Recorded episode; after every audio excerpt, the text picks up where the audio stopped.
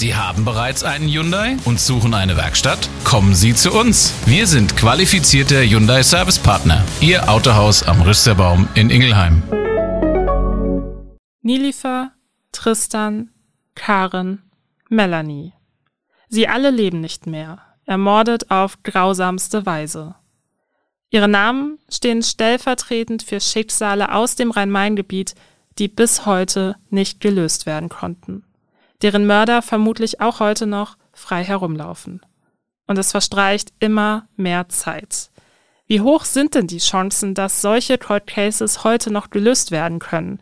Darüber haben wir mit einem Ermittler der Cold Case Einheit in Darmstadt gesprochen. Abgrundtief, der True Crime Podcast der VRM. Herzlich willkommen zu einer Sonderfolge von Abgrundtief. Ich bin Katharina Petermeier, Digitalreporterin bei der VRM. In den letzten Wochen haben wir hier in Abgrundtief ja über viele Fälle gesprochen, die die Ermittler lösen konnten. Wir haben mit Reportern der VRM über die Gerichtsprozesse gesprochen. Die Täter wurden verurteilt und sie verbüßen ihre Strafe. Aber auch im Rhein-Main-Gebiet gibt es ja Fälle, in denen Menschen ums Leben gekommen sind und deren Täter man eben auch nach Jahren nicht ermitteln konnte. Und genau darum soll es heute gehen, um sogenannte Cold Cases. Denn die Hoffnung, dass auch solche Fälle nach vielen Jahren noch gelöst werden, die ist ja trotzdem da. Damit das aber auch Realität wird, gibt es inzwischen spezielle Einheiten bei der Polizei. Seit 2015 entstehen davon in Deutschland immer mehr. Da sitzen also Beamte, die sich die alten Akten nochmal ganz genau anschauen und sich ausschließlich mit der Aufarbeitung solcher Cold Cases beschäftigen. Ich wollte für euch herausfinden, wie Sie dabei genau vorgehen, also nach welchen Kriterien wählen Sie denn überhaupt so einen Fall zur Bearbeitung aus und welche Hürden gibt es dabei vielleicht auch. Und um das rauszufinden, war ich bei der Cold Case Einheit zu Besuch, nämlich im Polizeipräsidium Darmstadt. Und da habe ich Rainer Willeschek kennengelernt.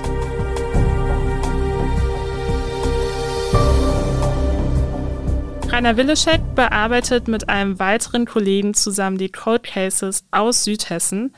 Eigentlich war er aber mal Ermittler im K10 und da hat er sich 16 Jahre lang mit Tötungsdelikten beschäftigt.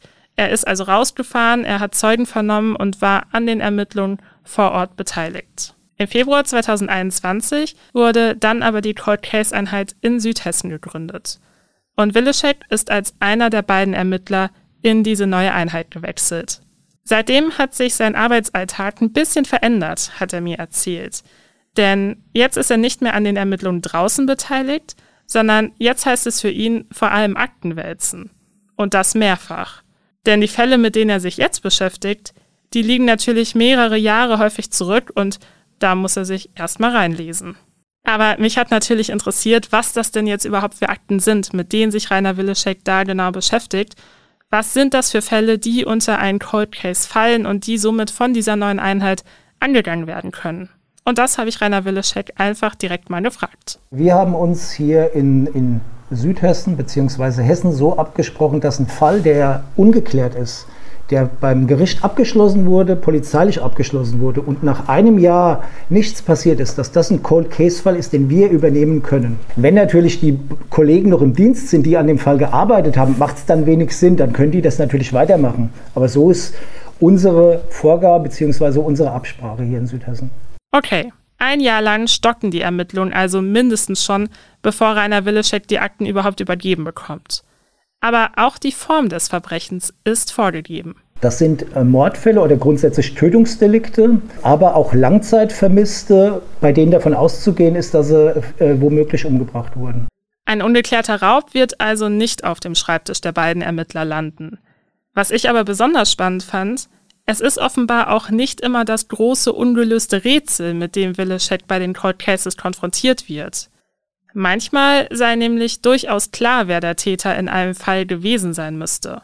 Aber nur weil die Ermittler das theoretisch wissen, heißt das ja noch nicht, dass sie der Person eine Tat auch tatsächlich nachweisen können. Und genau das ist der Knackpunkt.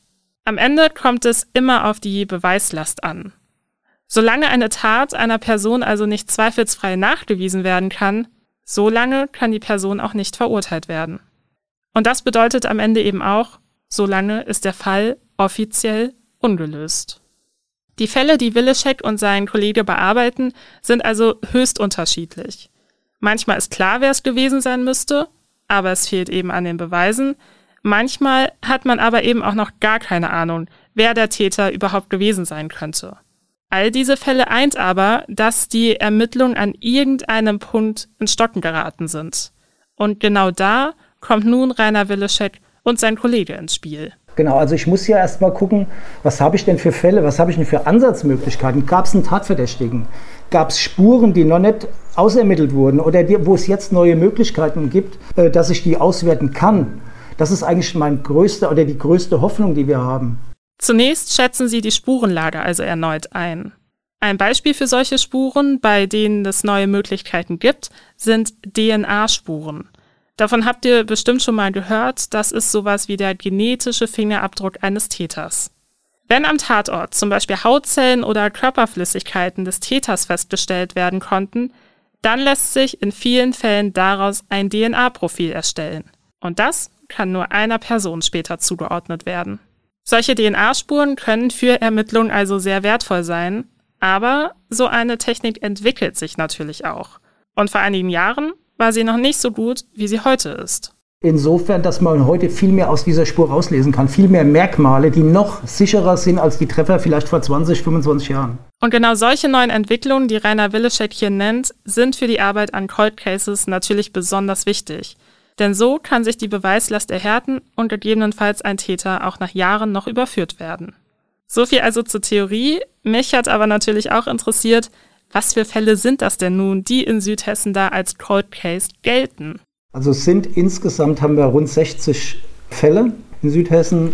Das ist aber angefangen äh, aus den 40er Jahren. Das sind natürlich äh, Sachen dabei, da ist natürlich nicht mehr viel rauszuholen. Da sind keine Sachen sichergestellt worden, da sind keine Fingerabdrücke genommen worden. Das besteht im Prinzip nur aus zwei, drei Zeugenvernehmungen im Tatortbericht. Da wird nicht mehr viel zu holen sein. Das muss man, das muss man einfach wissen. Und solche Fälle können wir gar nicht angehen. Diese 60 Fälle mussten sie also zunächst mal sammeln, dann neu ordnen und sich einen Überblick verschaffen. Und darunter sind eben Fälle, die nicht so erfolgsversprechend sind, aber eben andere, bei denen man noch gute Ansätze finden kann. Und ein Kriterium dafür sei zum Beispiel das potenzielle Alter eines Täters. Wenn ein Tatverdächtiger inzwischen womöglich über 100 Jahre alt sein müsste, dann würde es sich weniger lohnen, erklärt mir Willeschek. Der Täter sollte rein vom Alter her also potenziell noch leben können. Und dann lohnen sich auch weitere Ermittlungen. Und Willeschek erklärt mir auch, dass es auf die Spurenlage natürlich ankommt. Wir haben eben ja schon über DNA-Spuren gesprochen. Wenn die in einem Fall vorliegen, dann sind die Erfolgsaussichten gar nicht so schlecht. Anders sei das aber eben, wenn kaum Spuren vorliegen habe ich jetzt nichts oder ich habe nur ein paar Zeugen, die ich vielleicht im Nachgang nochmal vernehme. Aber das ist ganz, ganz schwierig, weil sich diese Zeugenaussagen nach so langer Zeit, da vermischt sich äh, die eigene Wahrnehmung, die Gerüchte, die Zeitungsartikel vielleicht oder sonst irgendwas. Und da kommen ganz merkwürdige Aussagen raus teilweise. Viele Zeugen, die wir nach langer Zeit vernehmen, die sagen was ganz anderes, wenn sie denen ihre Zeugenaussage von vor 30 Jahren wieder vorlegen. Nach ihrer jetzigen Aussage kommt was ganz anderes dabei raus. Und die sind sich felsenfest sicher, dass das genauso war, wie sie es jetzt gesagt haben. Und deshalb Zeugenaussagen nach so langer Zeit ganz schwierig. Also das A und O, muss man wirklich sagen, liegt auf den Spuren. Die Spurenlage ist also eminent wichtig für die Einschätzung des Falls. Wenn das Team dann zu dem Ergebnis kommt, dass sich hier eine erneute Auseinandersetzung mit den Spuren lohnt und, wichtig, die Staatsanwaltschaft die Einschätzung dann auch noch teilt, dann können Willeschek und sein Kollege mit der Arbeit starten. Aktuell arbeitet die Cold Case Einheit in Darmstadt an drei Fällen. Das sei aber schon ganz schön viel, erzählt mir der Ermittler. Also wir haben uns eigentlich vorgenommen, nicht mehr wie ein oder zwei zu machen. Jetzt haben wir drei aktuelle, in denen wir aktiv arbeiten. Aber das ist eigentlich schon zu viel. Aber manchmal lässt sich das nicht ändern, weil wenn Hinweise kommen und dann kann ich nicht sagen, ich lasse das eine jetzt weg, dann muss ich einfach da weitermachen und muss mit dem arbeiten, was ich habe. Drei Fälle, das klingt ja erstmal gar nicht so viel. Man muss aber beachten, dass das ja in der Regel keine Fälle sind, die sich jetzt plötzlich ganz schnell lösen lassen. Die Cold Case Einheit ist damit über Monate beschäftigt. Das muss also ziemlich gut überlegt sein. Natürlich habe ich zumindest auch mal versucht nachzufragen, um welche Fälle es sich da konkret handelt, aber, und damit habt ihr vermutlich auch schon gerechnet, damit will man aktuell einfach noch nicht an die Öffentlichkeit gehen. Denn die Ermittlungen der Cold Case Einheit befinden sich ja auch noch recht am Anfang und da soll die Hoffnung in der Öffentlichkeit einfach noch nicht allzu hoch gesetzt werden, dass es hier bald zu einer Klärung kommen könnte. Man will sich eben Zeit geben und in Ruhe ermitteln. Aber ein paar Menschen wissen natürlich schon davon und das sind die Angehörigen der Opfer dieser drei Fälle. Und das aus einer moralischen Pflicht heraus, wie mir Rainer Willeschek erklärt. Also wir sagen den Angehörigen natürlich Bescheid, wenn wir anfangen neu zu ermitteln. Das ist einfach, das muss man machen. Das ist auch eine moralische Pflicht einfach, dass die das wissen. Und das dient ja auch letztendlich dem Opferschutz. Der Tote ist nun mal tot, aber die Angehörigen, die sind immer noch da und in dem Fall noch das Opfer. So sehen wir das. Und da sagen wir natürlich Bescheid. Wir ermitteln da jetzt, äh, schüren da vielleicht eine Hoffnung, die wir vielleicht auch nicht erfüllen können, aber es soll immer daran gedacht werden, das wird nicht vergessen, diese Tat. Das ist uns wichtig. Und das macht, finde ich, auch nochmal deutlich, dass es eben keine reinen Akten sind, sondern Schicksale, die hier aufgeklärt werden sollen. Die Cold Case Einheit schaut sich diese Fälle also nochmal ganz genau an. Wichtig ist aber auch, Sie sind es nicht, die den Fall am Ende lösen werden. Rainer Willeschek hat mir erklärt, dass sie als Zweierteam nur die Anfangsermittlung leisten können. Wenn sich dann aber entsprechende Ansatzpunkte ergeben, also noch weiter ermittelt werden könnte, dann wird eine Mordkommission gegründet. Der gehört Willeschek dann auch mit an und gemeinsam können sie dann in einem größeren Team den Fall nochmal neu aufrollen. Ihr seht, glaube ich, schon, das ist alles gar nicht so einfach und es erfordert einfach ganz schön viel Geduld und Hartnäckigkeit. Aber, und das ist die wichtige Nachricht, finde ich, solche Fälle verstauben eben nicht im Aktenschrank. Solange es möglich ist, versuchen Rainer Willeschek und sein Kollege den Mörder zu finden. Und dafür gibt es in vielen Fällen eben auch Ansatzpunkte. Denn an den perfekten Mord, daran glaubt Rainer Willeschek eben nicht. Also perfekt gibt's gar nicht. Aber wenn ich natürlich einen Täter habe, der aus, ich sage jetzt einfach mal Mordlust, irgendein unbekanntes Opfer tötet, das er überhaupt nicht gekannt hat, dann ist das natürlich schwerer, als wenn ich jemanden habe, wo ich davon ausgehen kann, dass es eine Beziehungstat war, wie die Beziehung auch immer ausgesehen haben mag. Aber ein perfektes Verbrechen, man hinterlässt immer irgendwas, aber man muss dieses etwas halt auch finden. Und das ist schwierig. Bei jemandem, der vielleicht das Opfer gar nicht kennt vielleicht ein Auftragsmord oder sowas. Der hat keine Beziehung, der hat vielleicht von irgendjemand Geld bekommen und hat jemanden getötet. Da finde ich vielleicht eine Spur von jemandem, vielleicht auch dem möglichen Täter, den können wir aber überhaupt nicht zu dem Opfer bringen. Und das ist die, die Kunst da dabei, das herauszufinden. Rainer Willeschek und sein Kollege versuchen genau das. Und an dieser Stelle möchte ich mich auch nochmal ganz herzlich bedanken, dass wir Rainer Willeschek im Polizeipräsidium Darmstadt besuchen durften und die Einblicke in die Arbeitsweise bekommen haben. Denn das war unsere Abgrundtief-Sonderfolge für heute. Ich hoffe, ihr konntet ein paar neue Aspekte zur Arbeit der Ermittler mitnehmen. Und wenn ihr jetzt erst recht neugierig seid, welche Fälle sich in Darmstadt und der Region in den letzten Jahren so ereignet haben, dann hört mal in unsere anderen Folgen rein. Da geht es unter anderem um den ebenfalls noch ungeklärten Mordfall Nilifer aus Eppertshausen und da hört ihr Rainer Willeschek auch nochmal, denn er gibt ein Update zum Stand der Ermittlungen. Wie immer gilt natürlich auch hier, wenn heute noch Fragen offen geblieben sind oder ihr Vorschläge für neue Podcast-Folgen habt, dann schreibt uns eine Mail an audio.vrm.de. Das war's für heute. Bis dahin.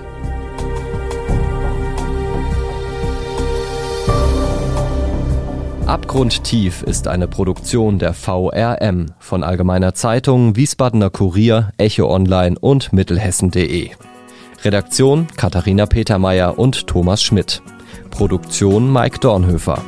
Noch mehr spannende Geschichten, Reportagen und News aus eurer Region findet ihr auf unseren Nachrichtenportalen oder in eurer Lieblings-Podcast-App.